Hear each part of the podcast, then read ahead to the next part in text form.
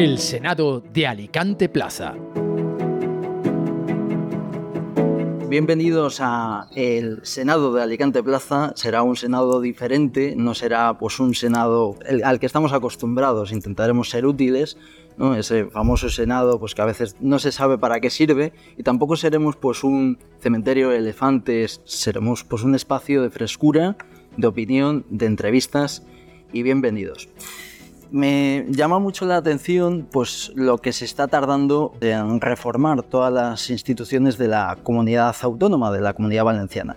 Y digo esto porque habría que preguntarse si no ganaríamos en tiempo, si ya de por sí cuatro años dan para poco, no ganaríamos en tiempo si no se cambiasen las instituciones cada cuatro años, ¿no? Cada vez que se cambia un gobierno, pues cada uno ponga a sus amigotes o a sus eh, afines, ¿no? A lo mejor habría que plantearse pues, que se aumente el número de técnicos. Y bueno, para empezar, tenemos hoy pues, al presidente de la Diputación de Alicante, Tony Pérez. Buenos días, Tony, ¿qué tal? Hola, muy buenos días, muy buen día. Bienvenido al Senado de Alicante Plaza.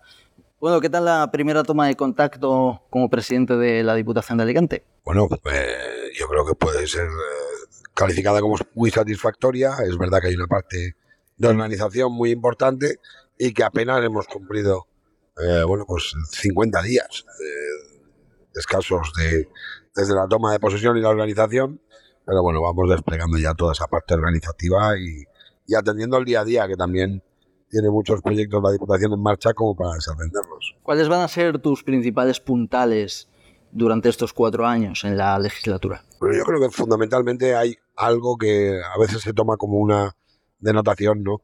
Como algo peyorativo, pues es dar continuidad. Yo creo que ha habido un gran despliegue de la Diputación Provincial de Alicante, es verdad, que unas circunstancias muy complejas en este periodo, sobrevenidas todas ellas y al margen de lo que es la acción normal o habitual de, un gobierno, sea de, la administración que sea, pero es verdad que se ha tenido mucha capacidad, eh, especialmente inversora y también de redistribución, ¿no? La Diputación en estos cuatro años, eh, como digo, bueno, ha lanzado programas y proyectos llegando a cualquier rincón de la provincia. Ese es nuestro cometido, dando continuidad a todo ello y también hacer un esfuerzo mayor en lo que es la asistencia a municipios, porque tenemos la vocación del municipalismo y porque ese es nuestro cometido principal, atender a cualquier vecino o vecina de la provincia de Alicante, por pequeño o grande que sea su localidad, y en eso debemos esforzarnos en mejorar sin duda todo. ¿Qué diferencias has encontrado? No? Evidentemente, pues la Diputación de Alicante es una institución eh, mastodóntica. ¿Qué diferencias has encontrado eh, con respecto a gestionar el Ayuntamiento de Benidorm, que tampoco es pequeño, con respecto a gestionar pues, eh, pues este inicio ¿no? de la Diputación de Alicante? Bueno, posiblemente en un ayuntamiento y de las características de Benidorm, es verdad que es una administración muy dinámica. la principal circunstancia es que en este caso el, gran beneficiario y tu interlocutor eh, con el que tienes que tener permanentemente puentes es eh, otro ayuntamiento. Estamos hablando de, corporaciones locales, hay un gran trabajo técnico entre las administraciones que, que se atiende y la propia diputación. Y en una ciudad, el ayuntamiento en la cercanía es el tocar a la puerta, es el encontrarte por la calle con ese vecino o vecina que tiene un problema que te comenta y que tratas de resolver de la forma más rápida e inmediata. Yo creo que hay mucha diferencia en una cosa y otra. Una es una administración más sosegada, mayor proyección, quizás siempre con, la, con las luces puestas en, en el medio y en el largo, y otra administración es la cercanía, la proximidad, la inmediatez. Por lo tanto, hay diferencias que son sustanciales, ¿eh? muy importantes. En tu toma de posesión pusiste como mm, valor de la provincia el, el sector turístico, ¿no? Y que dijiste pues que había que todavía impulsarlo mucho más ¿No crees que a veces pues da la sensación de que en la provincia nos estamos focalizando demasiado en el turismo y estamos olvidando pues la, industria? Bueno, en primer lugar, yo hice una mención al turismo eh, por una casuística concreta. Esa misma mañana el Consejo de la Generalitat venía a celebrar su primer Consejo de la Generalitat en Alicante, además en el mar, que era una institución provincial de, de la supresión de la mal llamada tasa turística. Pero antes de esa intervención muy concreta, también tuve que hablar del agua, evidentemente, y hablé precisamente de la industria, del sector primario, del agroalimentario, del campo, de la tierra, de la pesca, que es también una eh, parte muy importante y contributiva a, la riqueza de toda la provincia. Yo creo que hay que trabajar en todos los sectores y a favor de todos los sectores. Y hay medidas que puede adoptar una eh, diputación, otras que debe acompañar eh, a quien tiene la competencia si las líneas son las adecuadas, en otras defender el interés de la provincia si entendemos e interpretamos que las líneas de otras administraciones son inadecuadas e incluso nos perjudican. El asunto del agua espero que pase a un segundo plano en cuanto a la reivindicación, por lo menos, de que se nos haga caso por parte de la Generalitat Valenciana. Creo que es una etapa que se ha superado por la vía democrática, porque de la inacción, cuando no, eh, bueno, ponerse de perfil es poco, sino incluso acciones a veces que nos perjudicaban por parte de una Generalitat que debe defender el interés de los alicantinos, como defiende el de los valencianos y el de los castellonenses, defendiendo todos, se suman, se hace comunidad. Bueno, pues yo creo que eso es una etapa afortunadamente pasada, porque ahora estamos alineados, al menos en el mensaje y en el objetivo, sin ninguna duda. Pero hay que seguir esforzándonos. Yo creo que el territorio y la provincia tiene muchas capacidades, tenemos que ser tierra de oportunidades y si a veces tenemos que fijar la mirada mucho en el turismo, no lo es tanto como un monocultivo, sino reconociendo la relevancia que tiene una marca provincial, que es la Costa Blanca. Cuando uno visita según qué mercados, eh, sabe que con quien compite en este caso la marca Costa Blanca, pues puede ser otro territorio provincial o autonómico y por lo tanto en cada momento tenemos que manejar nuestros datos. Desde luego la Costa Blanca es una gran marca turística por la que hay que seguir apostando, No en el sentido del monocultivo, como parece que se pudiera extraer de mis, palabras, sino como una gran fortaleza de esta provincia que debemos seguir poniendo en valor. Antes has dicho una cosa importante, ¿no? Que tiene que ver pues con que la Diputación llega a veces, pues eh, en la mayoría de los casos, sobre todo en, los pueblos pequeños, pues a donde ellos no llegan, ¿no? Eh, desgraciadamente, pues las diputaciones de Alicante, pues a veces por parte de la ciudadanía están viendo, sé, pues como una especie de, de institución inútil, ¿no? ¿De dónde crees que, nace pues esa sensación? Y aparte hay que destacar que hay partidos pues que han hecho como bandera pues la derogación ¿no? de, esa institución. Sí, pero no renuncian en ningún caso sus representantes a formar parte de las diputaciones, ni a pedir para sus pueblos. Y por cierto, a veces reivindicando a la diputación cuestiones que no son de su competencia, porque su partido gobierna a otros niveles, como puede ser el autonómico o el nacional, y, lo que tenemos es en realidad una discrepancia motivada por quienes no creen en el momento eh, en, la acción provincial, pero porque tienen otro modelo que es más ideológico que efectivo. Yo creo que a cualquier eh, hoy cualquier ciudadano de la provincia de Alicante, hombre o mujer, tú le hablas del monoconsumo y lo que los alcaldes y alcaldesas están vendiendo en cada pueblo, eh, generalmente es una acción exclusiva de aportación de la Diputación. Hay ayuntamientos que no han puesto un céntimo de euro más para incrementar la aportación que ha puesto la Diputación, por ejemplo, para esos bonos que tanto están aliviando en algunos municipios, la vuelta al cole, la cesta de la compra, el incremento de la misma, el plan más cerca, el planifica, el plan más agua, el área de carreteras. Mire, la Diputación no solo es muy importante, sino que realmente cada día se revela como la única administración capaz de igualar en ciertas condiciones de calidad de vida a, los vecinos, al final a la ciudadanía, con independencia del tamaño del municipio donde residan. Y eso se llama solidaridad, eso se llama atención, eso se llama política bien hecha. Y luego hay quien inocula mensajes como que una diputación pues no sirve para nada. Mire, cuando visitamos la provincia sabemos que a veces hay pueblos y ciudades donde la única ayuda e inversión por ejemplo, para un sistema de recogida o tratamiento de residuos, para la llegada del agua potable, para el asfaltado o el decoro de la plaza mayor, o para cualquier otra actividad cultural, incluso sostener la banda de música, pues la única administración que hay apostando por ellos eh, es la Diputación Provincial. Por lo tanto, el modelo tiene tanta validez como el día a día lo demuestra. Pues Tony, muchísimas gracias por atendernos y nada, que pases muy buen día. ¿eh? Pues muchísimas gracias a ustedes, espero que nos veamos y vayamos compartiendo juntos esta tertulia que sin duda pone el acento en aquellas cosas que realmente importan para la provincia de Alicante. Muchísimas gracias y buenos días. A ti, buenos días.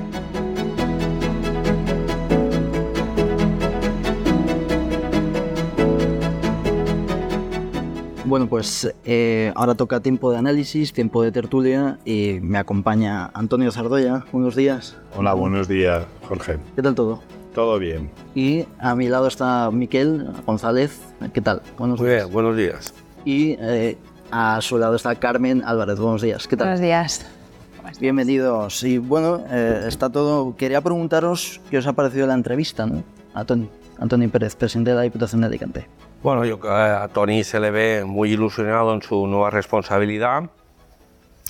Y yo creo que eh, donde tú le has preguntado de el tema este de por qué se tarda tanto en constituir los gobiernos, pues bueno, ha pasado de puntillas, pero es verdad, los, los gobiernos tardan mucho en constituirse, la Diputación lo está sufriendo, a día de hoy hay equipo de gobierno, está claro, porque es más fácil, hay una mayoría absoluta del Partido Popular, pero los organismos autónomos están sin constituir, es decir, queda mucho, mucho trabajo. Es verdad que se, se constituyó tarde, porque fue casi la tercera semana de julio, pero bueno, eh, no va tan rápido, yo creo, como marcan las necesidades, ¿no?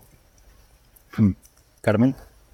Pues coincido con Miquel un poco que efectivamente la constitución de lo que es la estructura del, gobierno autonómico pues ha caído en un tiempo en el cual efectivamente nos enfrentábamos a un agosto complicado también y ahora hay que reestructurar todo en base también a saber con qué económicamente cómo nos encontramos de fuertes o no y generar así una estructura que podamos sostener y de la que podamos también aprovechar con un ahorro e invertir en otro tipo de, servicios que son necesarios para la comunidad autónoma. A Tony le he visto eh, muy bien y ha dicho algo eh, que, me ha gustado, ¿no? ha, comentado que eh, hay que mirarlo todo con sosiego y creo que es algo bastante interesante que él ya tenga o apunte a hacerlo todo desde un, sosiego de manera continuada durante este gobierno. Yo lo he visto con ganas, con entusiasmo, ha subrayado que hay que atender a los municipios pequeños.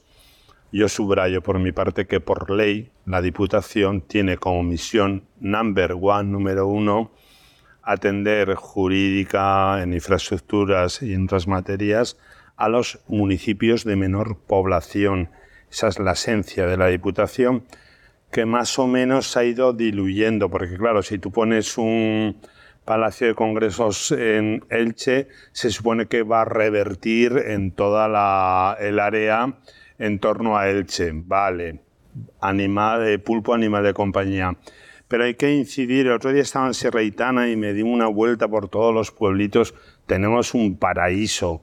Eh, con algunas carreteras, algunas deficiencias, algunas cositas, y tenemos ahí una de las joyas de Europa que es eh, la Marina Baixa, que luego entronca con la Marina Alta. Eh, me parece bien que haya subrayado lo de que la Diputación tenga que estar en todos los ayuntamientos y especialmente en los pequeños. Aquí, al hilo de lo que has dicho, yo creo que el problema eh, reside cuando el gobierno autonómico y la Diputación son de distinto signo político, es cuando viene un poco la confusión de ideas, porque, y esto da para muchos debates, la Diputación debe eh, financiar un palacio de congresos en Alicante, lo tiene que hacer en Elche o tiene que atender más y mejor las necesidades de los municipios pequeños.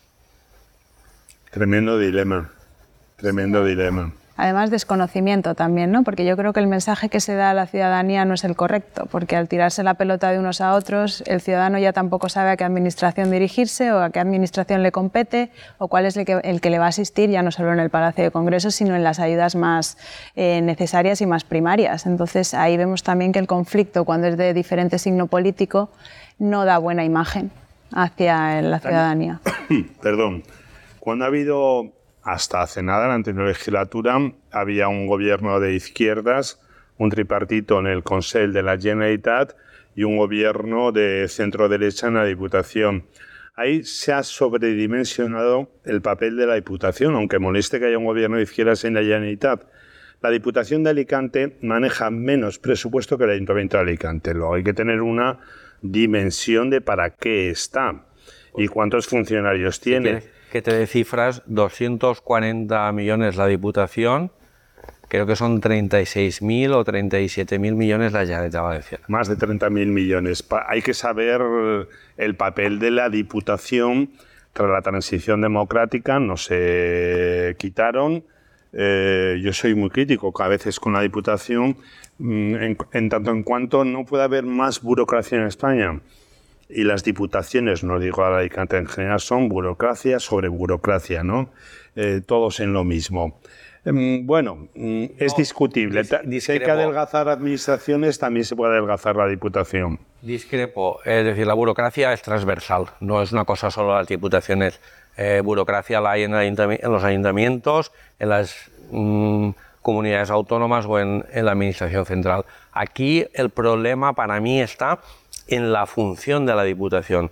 Si la Diputación se centra en su objetivo, que es atender a los pequeños y medianos municipios donde eh, están sus competencias y en mejorarles sus servicios y eh, ofrecerles ayuda técnica porque no tienen funcionarios para eh, redactar un plan general o para incluso conceder licencias o mejorar una red de abastecimiento.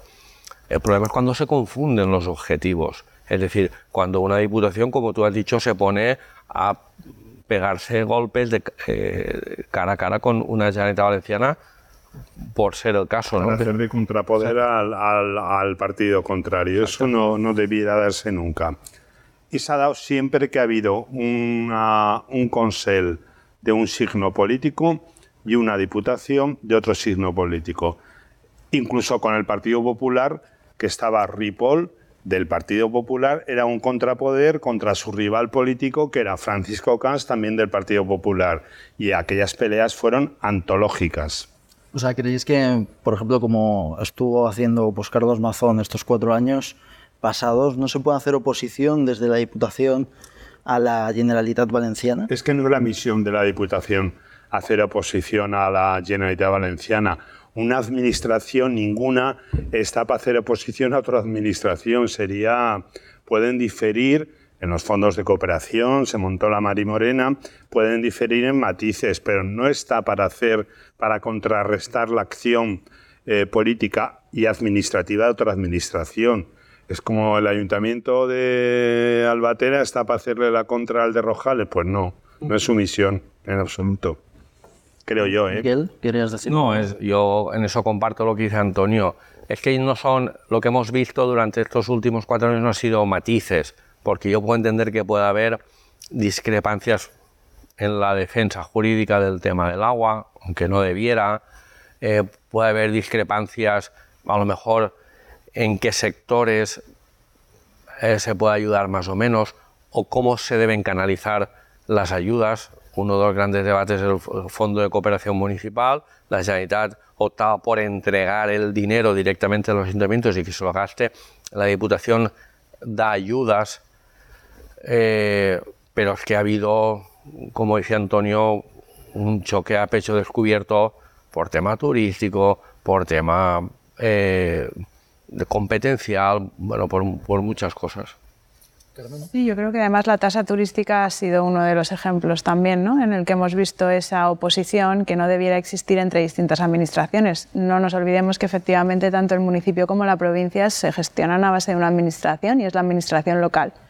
Luego que eh, entre diferentes grupos parlamentarios a nivel de la Asamblea Legislativa y a nivel político dentro de los ayuntamientos exista ese contrapeso, es decir, ese, ese debate eh, totalmente eh, natural, ilícito, pues eh, efectivamente debe existir. Pero sí que es cierto que en cuanto a administración la gestión debe ponerse en común y debe atender cada uno las competencias que tiene, tanto el municipal como la Diputación. Y la Diputación lo ha dicho, viene a, defender y a acompañar a los municipios y a asistir el municipalismo en el gran término que hemos conocido durante todo este, este gobierno de, de Mazón la Diputación. Al principio en el editorial comentaba, ¿no? Pues lo que se está tardando, ¿no? Pues en cambiar los, los puestos. Además es curioso porque son puestos que los puestos institucionales en la Generalitat Valenciana no se cambian todos a la vez, ¿no? O sea, van un poco un rosario, van de goteo a goteo. Mi pregunta es, y os la lanzo aquí, ¿no? ¿No sería más fácil, pues, y más ágil, ¿no? Pues que hubiese, pues, pues unos fijos, ¿no? Unos técnicos que estuviesen siempre fijos, ¿no? Pero más de los que hay, porque ya hay, ¿no? Quizá no pasaría lo que ocurrió en educación, ¿no? De que se echaban la culpa unos a otros, ¿no? De, no, es que era responsabilidad tuya cuando pasó en agosto y en realidad pues tendría que haber sido responsabilidad del gobierno de Chimo. ¿Qué opináis vosotros? ¿Creéis que se debería agilizar pues eso y que las instituciones no sean pues cuando gobierna el PP poner a gente del PP y poner a, cuando gobierna el PSOE poner a gente del PSOE? A ver, hay cargos consensuados de altas instituciones de la Generalitat, la Sindicatura de Contes, el Cindy de Greyes, donde se dan pactos cualificados de dos tercios de la Cámara. Yo entiendo, Jorge, tu pregunta, pero bueno, si gana un partido político, querrá hacer sus políticas. Si uno es del Partido Popular, no va a poner uno a un consejero de la CUP. Que eh, sean ágiles en, la transición. Es obvio. La transición ha sido muy lenta, ha coincidido en agosto. Le otorgo el beneficio de la duda al consejero de Educación de que los técnicos de libre designación, es decir, funcionarios de carrera que son jefes de departamento, de área, que son los que asignan las plazas, pegaron la desbandada, que es lo que ha dicho el conseller eh, Rovira, y dejaron manga por hombro todo el tema de la adjudicación de plazas. A fecha de hoy hay dos mil y pico plazas de maestros que no se han adjudicado todavía, pero porque la, la, la pantana se produjo en agosto con esa huida. Yo mm, no sé si ha habido mucha responsabilidad por los salientes en el área de educación. Cambiar el nombre a las consellerías es lógico. El Partido Popular y Vox no tienen el mismo sentido de memoria democrática que lo tiene el PSOE, Compromís y Podemos. Por lo tanto, han minimizado y no han creado una consellería de memoria democrática. Ya veremos qué hacen aquí en Alicante que ya tenían apalabrado el edificio, de sanidad del puerto como sede central de la memoria democrática. Tienen otro punto de vista, están en su derecho de eh, que esas competencias se subsuman creo que en la vicepresidenta Susana Camarero. Ahora no estoy hablando de memoria, ¿eh? no, no quiero esto. Es normal es normal que se agrupen otras áreas, que organicen la administración no como les ha venido, o que supriman entidades que ellos consideran eh, departamento de eh, cumplimientos lingüísticos. Pues a lo mejor no lo ven necesario y es normal que quieran suprimirlo. Yo ahí no veo problemas, hay que hacerlo con mucha agilidad. Y ha habido un segundo problema y es que la ultraderecha, Vox, que tiene, es socio necesario, súper necesario del Partido Popular, en Murcia y en Extremadura lo era, pero por los pelos, de ahí ha habido todo el, todo el problema de Murcia que ya se ha resuelto, porque al señor eh, presidente de la Comunidad de Murcia solo le faltaban dos diputadas para poder gobernar y no quería ceder. Y el problema es que eh, el partido de la extrema derecha ha tenido serios, y a mí me costan, y graves problemas para fichar gente, gente cualificada. Mm, muy poca gente mm, con prestigio, hablo de catedráticos, técnicos, políticos, eh, quiere ir al calor de Vox. Y eso ha ralentizado mucho la conformación del nuevo gobierno, hasta el punto de que el propio presidente, Carlos Mazón, ha tenido que recomendarle nombres ahí con forzador para que pudieran completar direcciones generales, etcétera, etcétera. Yo diría que, incluso eso también le ha pasado al PP. Recomiendo un, un artículo que escribió nuestro colaborador de Valencia Plaza, pero que compartimos aquí, Guillermo López, que también eh, yo creo que este, esta transición lenta eh, viene también porque tampoco había un convencimiento 100%. Eh, tenían a principio de mayo el PP y Vox a lo mejor de que iban a gobernar y les ha costado encontrar perfiles. Ahora bien, esto bueno pues ha pasado, el tiempo lo irá poniendo cada cosa en su sitio, pero yo sí que coincido eh, con la pregunta que plantea Jorge de que a lo mejor sí que hay determinados cargos de pura gestión que a lo mejor eh, sí que deberían ser ocupados por funcionarios. Es más, podemos decir que el PP ha optado por muchos técnicos de las consellerías que están al frente de las direcciones generales, lo cual, es decir, no, no es ningún impedimento que un consejero y unos secretarios autonómicos sean políticos y marquen unas directrices, que por eso han ganado las elecciones y están en su legitimidad, y que los técnicos desarrollen esas eh, directrices siempre y cuando estén dentro de, de, la legalidad. Sí, en realidad lo habéis comentado ambos. Efectivamente, cuando uno llega a una administración o a un gobierno, pues eh, lógicamente consta de su equipo y le gusta contar con gente que conoce, que sabe su trayectoria, que también está posicionada en diferentes foros o sectores que puedan tener una, eh, una distinción o que puedan ser significativos pues, en turismo, en educación, en diferentes competencias. La agilidad que debemos darle a pie de administración, contar con los técnicos y demás, pues podría ser eh, conveniente que efectivamente nos fijáramos en perfiles que sí que lleven una trayectoria dentro de una administración pero a nivel de cercanía, de saber gestionar, de mm, las incipientes políticas, las incipientes necesidades, ha pasado en educación. Y lo has comentado muy bien, Antonio, que el beneficio de la duda respecto del consejero Rovira está ahí porque efectivamente han sido unas fechas muy complicadas y han sido las adjudicaciones lo que ha revertido, en primer lugar, en perjudicar al curso escolar que iniciamos ahora en septiembre. Entonces,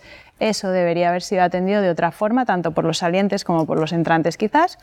Y yo creo que... Esa es una cuestión es que a lo mejor ni los políticos deberían entrar. Efectivamente, es decir, efectivamente. la adjudicación de plazas, con todos respetos, no, y, y, aquí no, a lo mejor peco de ignorante, pero es que a lo mejor lo puede hacer un ordenador es que nos estamos preocupando de buscar la cabeza que tiene la responsabilidad y estamos también eh, defendiendo una transparencia en una administración que telemáticamente sea ágil y nos ayude en la burocracia a, reducir esa carga y al final volvemos a buscarle la cara al político para que nos dé una explicación. ¿no? Quizá ese es el, el, sentido de la... Hay determinados procesos que es como la concesión de licencias, son cosas arregladas que si se dan unas condiciones, adelante. de los ordenadores tiene que haber gente que sepa manejar los programas y que tenga el mapa educativo de la comunidad o de las provincias, los, las delegaciones de educación que tengan el mapa educativo de vacantes de todo, que lo tengan en la cabeza y luego ya te pones con el ordenador, pero primero tienes que tener eh, claro, en Orihuela faltan 15, en Elda faltan 25 maestros, la lista está salido al revés, los que estaban abajo ahora están arriba, la lista de interinos, etcétera. en España, en sí, España sí, pero lo que quiero decir, el, y creo que también lo, lo apunta Carmen, ahí yo creo que no hace falta políticos para ese proceso. No, no. En esos políticos eh, para adjudicación no hacen falta. Ahora, para aplicar políticas lingüísticas o reformar la ley del bilingüismo, sí. Pero Tomás, yo iba a hacer una observación. En España no hay una cultura de que los mejores técnicos, o voy a poner un ejemplo. Cuando entró a gobernar Pedro Sánchez se discutió mucho, incluso en la coalición PSOE Unidas Podemos, el director general de, tráfico habían bajado los accidentes, se habían hecho unas campañas eh, estupendas, era una persona muy valorada en toda la clase política, se barajó mantenerlo aunque fuera del, del Partido Popular. Nada. Pusieron otro director de emergencias. Si en España, hasta para dirigir paradores nacionales, que es una ruina absoluta, o correos que la han llevado a la ruina, parte de la culpa es la politización de cargos que deberían ser técnicos. Porque Correos no, que, no sé qué ideología tiene, tiene que ser eficaz, repartir bien y tal. Está mm, no al borde de la quiebra, pero está en la antesala al borde de la quiebra. No hay cultura de mantener a gente válida en, en trabajos que son muy técnicos, que no requieren de ideología. Aquí había un contraejemplo. Emergencia sí que se ha mantenido durante todo el verano.